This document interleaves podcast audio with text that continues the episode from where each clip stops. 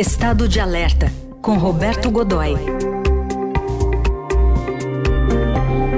Estado de alerta para a guerra na Ucrânia. Do Godoy, bom dia. Bom dia, Heisen. Bom dia, Carol. Bom, bom dia. dia Bom, nesse campo de guerra tem um recurso tecnológico muito utilizado, que é a munição anti-blindagem para canhões. Enfim, como é que ela funciona e qual a importância dela, Godoy? Pois é, veja, nesse momento o que está acontecendo, Heisen, é que uh, a, a, guerra, a, a, guerra terrestre, né, digamos, as, as operações terrestres ali na, na, no, no, campo de batalha da, da Ucrânia estão sendo travadas cada vez mais por meio de blindados, veículos blindados. Os pesados, que são aqueles tanques gigantescos, né, e os veículos mais leves, que são os blindados sobre rodas, como é o caso, por exemplo, do blindado Guarani, aqui do Brasil, né, essa, essa mesma classe de, de, veículos. Eles são muito, servem para muita coisa, você tem várias configurações. Então, os pesados, os super pesados, são basicamente canhões levados, é, que são transportados por um veículo sobre lagartas, como se fosse um tratorzão, né, que vão de um lugar para o outro em cima daquela plataforma. E tem uma, uma blindagem, uma couraça muito grande e um poder de fogo enorme. Os blindados sobre rodas servem para muitas outras funções. Você tem configurações para transporte de tropa, para levar pessoal, para levar morteiro, para levar um lançador de míssil leve, enfim. E ali naquele, na, na, naquele cenário que é muito plano, você não tem grandes elevações, enfim, é, é uma bandejona, né? Se você olhar do lado de fora. É, ele, esses veículos se dão se adaptam bastante bem a esse, esse tipo de operações e o que significa que eles estão sendo cada vez mais usados. Não é uma coisa fácil nem simples, a gente viu, acompanhamos aqui no Jornal do Eldorado as negociações para que a Ucrânia recebesse tanques. É, primeiro, perdeu a sua frota, né, que não era muito grande, no início da guerra, lá em desde fevereiro do ano passado, ela foi perdendo com alguma rapidez, embora tenha oferecido, venha oferecendo uma notável resistência, mas perdeu, né? e agora está recebendo é, uma frota inteira nova. Né? É, já são, a essa altura, já são 200, 230 tanques é, armados com canhões de 100, 120 milímetros, então, canhãozão, canhão de grande porte, e 1.300 e tantos blindados sobre rodas, é, tração do tipo 8x8, né? ou seja, tem quatro eixos, oito rodas, é uma coisa brava, né? E que são desse, desse, dessas versões das quais nós conversamos, que são essas com muitas possibilidades de aplicação. Muito bem. Com isso, o que significa? Veja, o a, governo da Ucrânia faz uma enorme propaganda disso, de, mostrando que é, passa a ter de novo uma capacidade de uma capacidade, um poder de fogo que já não vinha apresentando há algum tempo. A força russa, por sua vez, apresenta, apresentou né, há duas semanas apenas um modelo totalmente novo de tanque, o Armata T-14, que não tinha sido usado até agora, né?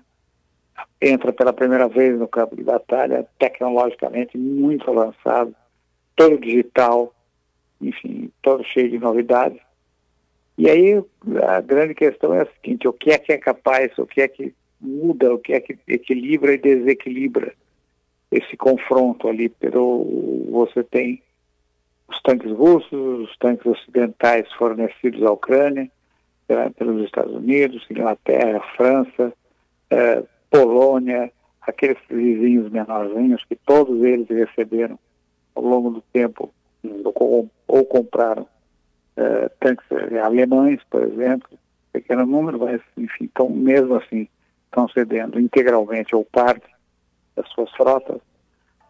E aí aparece o, o recurso tecnológico é, que é, enfim, é o futuro aparecendo ali, que são as munições cinéticas, ou seja, elas foram, são feitas com, só, é uma flecha, aliás, esse é o nome, flecha de energia cinética, do lado uh, Rússia, são as Strelka Orgon.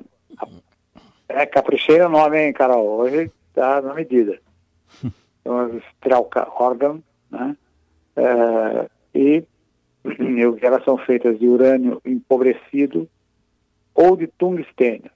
São dois dos metais mais enrijecidos, mais duros do mundo, mais rígidos do mundo. Urânio empobrecido é urânio que já não tem mais radioatividade. Geralmente ele é, já, ele é reprocessado, foi usado para gerar energia ou para qualquer outro tipo de aplicação, até aplicação médica, por exemplo. E aí exaurido, ou seja, sem, sem a capacidade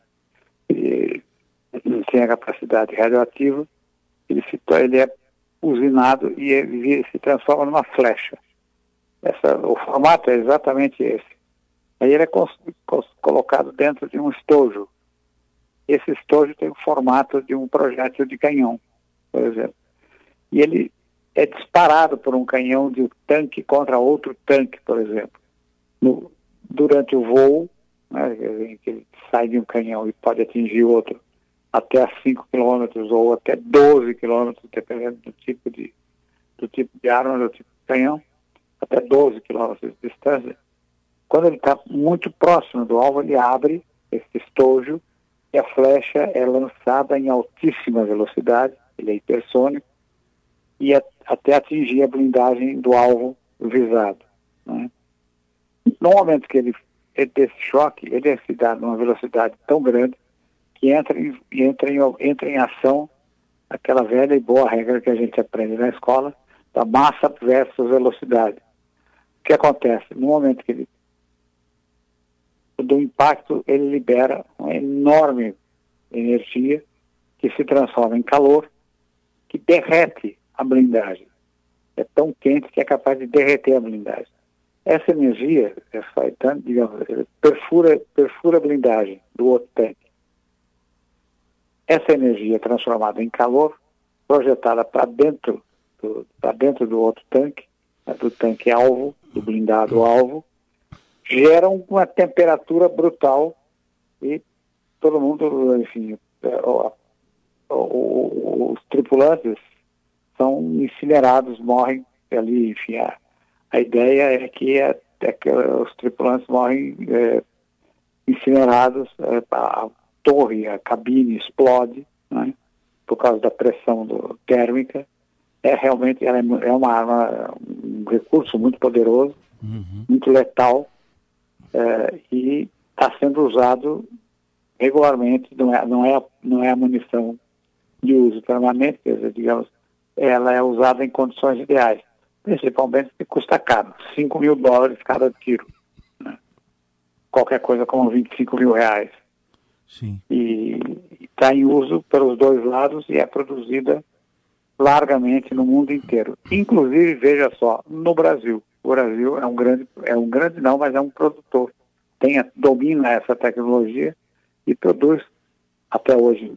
É, exportou há anos, há coisa de 30 ou 40 anos, exportou suas as primeiras versões, que então na época era uma novidade extraordinária, exportou para o Iraque durante a guerra durante a guerra do Golfo. E é, é, quem fazia isso aqui no Brasil era a Engie Química, que era o braço da, da, da, do grupo Ingesa, o fabricante do Cascavel, Urutu e outras coisas, outras gracinhas que a gente vê por aí, ainda hoje e que exportou considerável, hum. consideráveis quantidades, tanto do, dos veículos como das munições especiais do Iraque. E esse, esse está sendo usado hoje. Nós estamos falando de. Enquanto uhum. estamos falando, ele está sendo usado no fronte eh, da Ucrânia. Muito bem, está aí Roberto Godoy, trazendo um pouco mais da tecnologia, mas também dos horrores da guerra. Obrigado, Godoy. Até semana que vem. Spaciba, Grande abraço, bom fim de semana.